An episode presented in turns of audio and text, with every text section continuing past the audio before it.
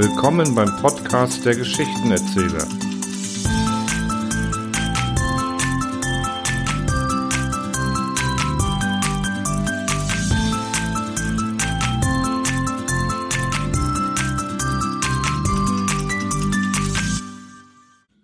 Ja, hallo, meine lieben Hörerinnen und Hörer und herzlich willkommen beim zweiten Teil von altgriechischen Tiermärchen, Fabeln und Schwänke.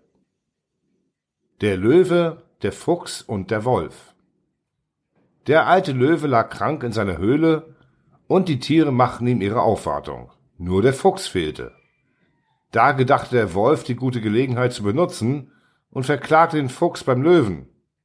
Er allein, o König, sprach er, kümmert sich nicht um dich, der du unser aller Herr bist. So ist er auch nicht einmal gekommen, um dir seine Aufwartung zu machen. Währenddessen kam der Fuchs und hörte gerade noch die letzten Worte des Wolfes. Grimmig brüllte ihn der Löwe an, der Fuchs aber bat um die Erlaubnis, sich zu verteidigen. Wer, o oh Herr, hub er an, hat sich denn mehr um dich bemüht als ich? Überall bin ich herumgelaufen hab die Ärzte um ein Heilmittel für deine Leiden gefragt, und schließlich habe ich auch eins gefunden. Sofort befahl ihm der Löwe, das Heilmittel zu nennen. Lass den Wolf, sprach der Fuchs, lebendig schinden und hülle dich in seinen Pelz, solange er noch warm ist. Gleich darauf lag der Wolf tot am Boden, und der Fuchs sprach lachend, man muss den Herrscher zum Wohltun antreiben und nicht zum Übeltun. Die Fledermaus, der Tauchervogel und der Dornstrauch. Die Fledermaus, der Tauchervogel und der Dornstrauch waren ursprünglich Menschen und gründeten zusammen eine Handelsgesellschaft. Die erste nahm Geld auf gegen hohe Zinsen, der zweite steuerte eine Menge Kupfer bei und der letzte einen ansehnlichen Posten Kleider. Damit rüsteten sie ein Schiff aus und fuhren los. Aber als sie auf der hohen See waren, erhob sich ein gewaltiger Sturm und das Schiff kenterte. Sie verloren all ihr Hab und Gut und retteten sich nur mit Mühe an den Strand. Die Götter aber hatten Mitleid mit ihrer Verzweiflung und verwandelten den ersten in eine Fledermaus, den zweiten in einen Tauchervogel und den letzten in einen Dornstrauch. Seit dieser Zeit taucht am Strande der Tauchervogel unablässig in die Tiefe, in der Hoffnung, endlich einmal sein Kupfer wiederzufinden. Die Fledermaus hat Angst vor ihren Gläubigern, deshalb ist sie tags unsichtbar und geht nur in der Dunkelheit auf Raub aus. Der Dornstrauch aber hält alle Vorübergehenden an den Kleidern fest, um zu sehen, ob er nicht sein Eigentum wiedererkennt. Der Fuchs und der Holzhacker Ein Fuchs floh vor den nachsetzenden Jägern und kam zu einem Holzhacker, den er um Rettung anflehte. Der hieß ihn, sich in seiner Hütte zu verbergen, kurz darauf erschienen auch die Jäger und fragten, ob nicht ein Fuchs vorbeigelaufen sei. Der Holzhacker leugnete zwar mit Worten, deutete aber gleichzeitig nach seiner Hütte, wo der Fuchs verborgen war.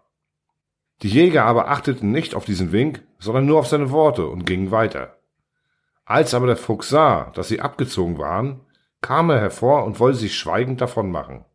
Da machte ihm aber der Holzhacker Vorwürfe, dass er ihm nicht mit einem Wort dafür gedankte, dass er ihm das Leben gerettet habe.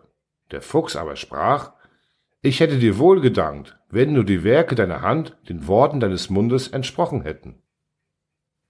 Der Bauer und die Schlange In eines Bauern Hof hauste eine Schlange.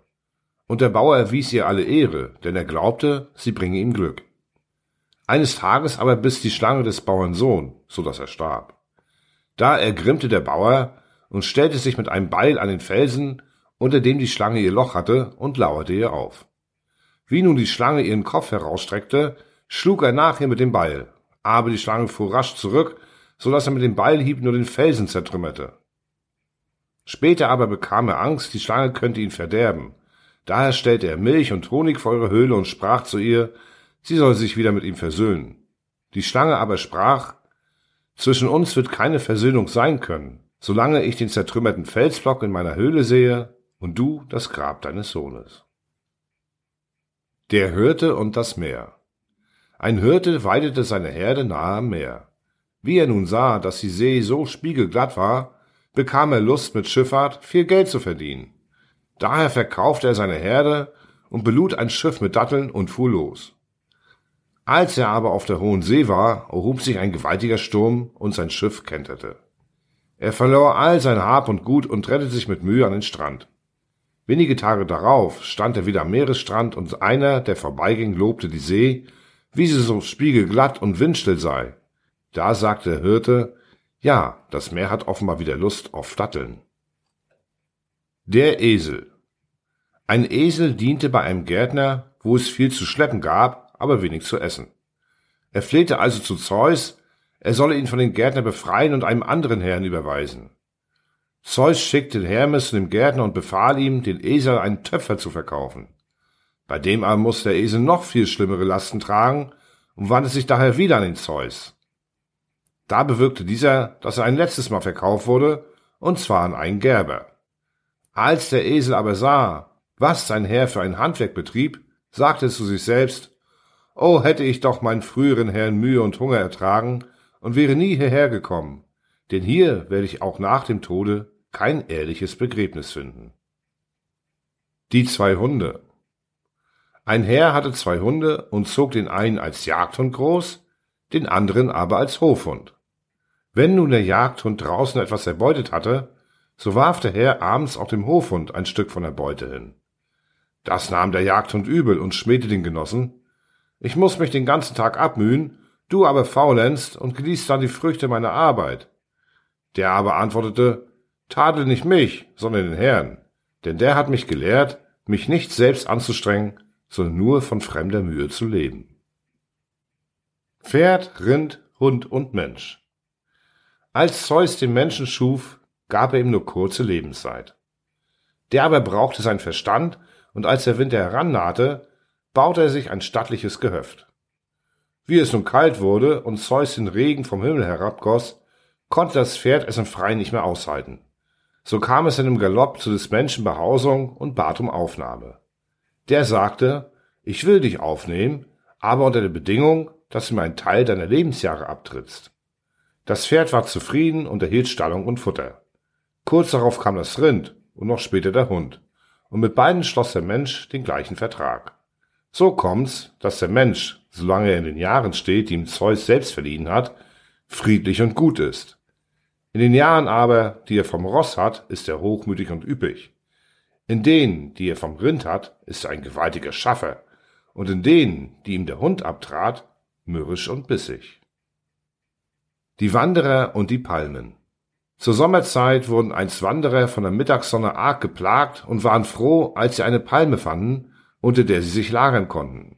Als sie aber sich ausruhten und die Zweige der Palme hinaufblickten, sagten sie zueinander, wie nutzlos ist doch dieser unfruchtbare Baum für die Menschen. Da sprach die Palme, wie undankbar seid ihr doch, ihr Menschen, noch während ihr meinen Schatten genießt, schwelt ihr mich unfruchtbar und nutzlos. Prometheus und die Menschen Auf Zeus Befehl schuf Prometheus Menschen und Tiere. Als aber Zeus sah, dass die Tiere weit mehr waren als die Menschen, befahl er ihm, aus den Tieren einige zu Menschen umzuformen. Prometheus tat es, und so kommt es, dass manch einer eine menschliche Gestalt hat, aber eine tierische Seele. Herakles und der Reichtum Als Herakles unter die Götter erhoben war und zum ersten Mal an das Zeus Tafel Platz nahm, begrüßte er jeden der Götter mit großer Herzlichkeit. Als aber zuletzt Plutos, der Gott des Reichtums, eintrat, bückte sich Herakles zur Erde nieder und wollte nicht von ihm gesehen sein. Da wunderte sich Zeus und fragte ihn, warum er von allen Göttern nur den Plutos nicht begrüße. Herakles aber sagte, ich wende mich deshalb von ihm ab, weil ich ihn, während ich da unten bei den Menschen weilte, meist die Schlechten beschützen sah.